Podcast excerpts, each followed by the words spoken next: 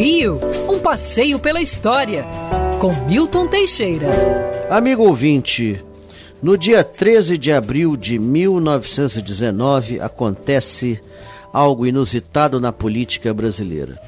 Epitácio Pessoa, um paraibano, até então um tanto desconhecido na política brasileira, vence o famoso político Rui Barbosa. Rui Barbosa era um jurista importante, baiano, mas residente no Rio de Janeiro, defensor das, dos direitos humanos, defensor da igualdade, defensor de ideias modernas para a sociedade constituinte notável, fez o projeto da Assembleia Constituinte, abolicionista histórico, é, republicano, não do primeiro momento, mas de quando se tornou necessário, ministro da Fazenda. Rui Barbosa tinha um currículo espetacular, mas ninguém conhecia Epitácio. Isso não significou nada. Naquela época as eleições eram fraudadas. Como é que você fazia para votar?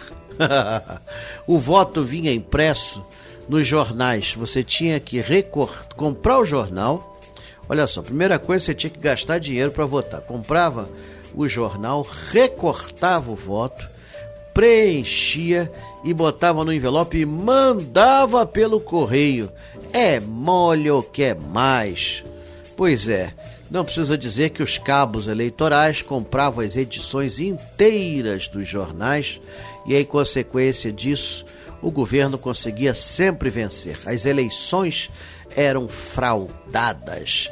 Não existia justiça eleitoral, não existia recontagem de votos, era tudo feito na mamocracia, na roubalheira.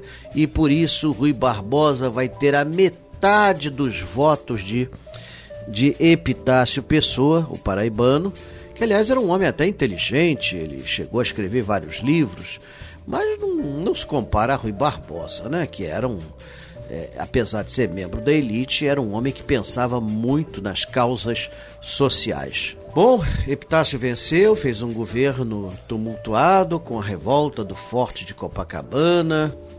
É, não foi um governo pacífico. Rui Barbosa teve um retiro, um fim de vida tranquilo. Faleceu em 1 de março de 1923 Hoje a sua casa está preservada em Botafogo como monumento nacional. Rui sobreviveu à história. Epitácio Pessoa tornou-se um nome meio esquecido. Quer ouvir essa coluna novamente? É só procurar nas plataformas de streaming de áudio. Conheça mais dos podcasts da Band News FM Rio.